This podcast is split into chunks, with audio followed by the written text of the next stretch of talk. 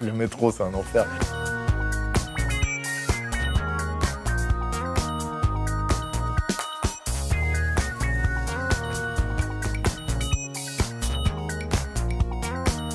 Je comprends qu'il y a une nostalgie du métro. Quand on le prend à des heures où on est tout seul dedans, j'ai cette odeur de caoutchouc, euh, euh, qui entre du caoutchouc et du chocolat, c'est un peu, étrange.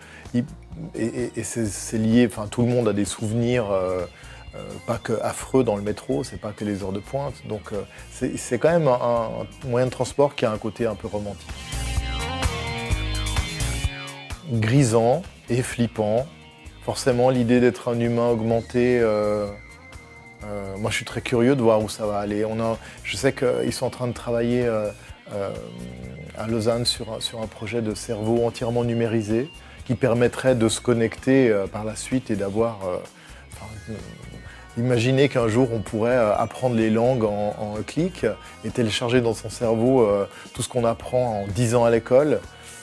forcément, c'est grisant, c'est génial. Au contraire, euh, je pense que c'est. Moi, j'ai fait de l'humour, euh, euh, j'en fais toujours, hein, mais j'en ai fait vraiment au début parce que c'était.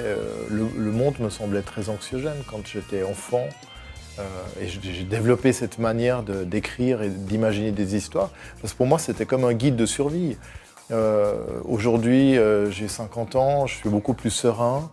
Euh, je me sens mieux aussi dans ce monde. Euh, il m'inquiète beaucoup moins qu'avant. Donc, euh, de fait, ben, je peux me permettre de raconter des fictions qui, là, sont des, sont des dramatiques, des choses moins, moins optimisantes que, que Titeuf. Titeuf, c'est de l'humour pour, justement pour, pour, survivre à ce monde.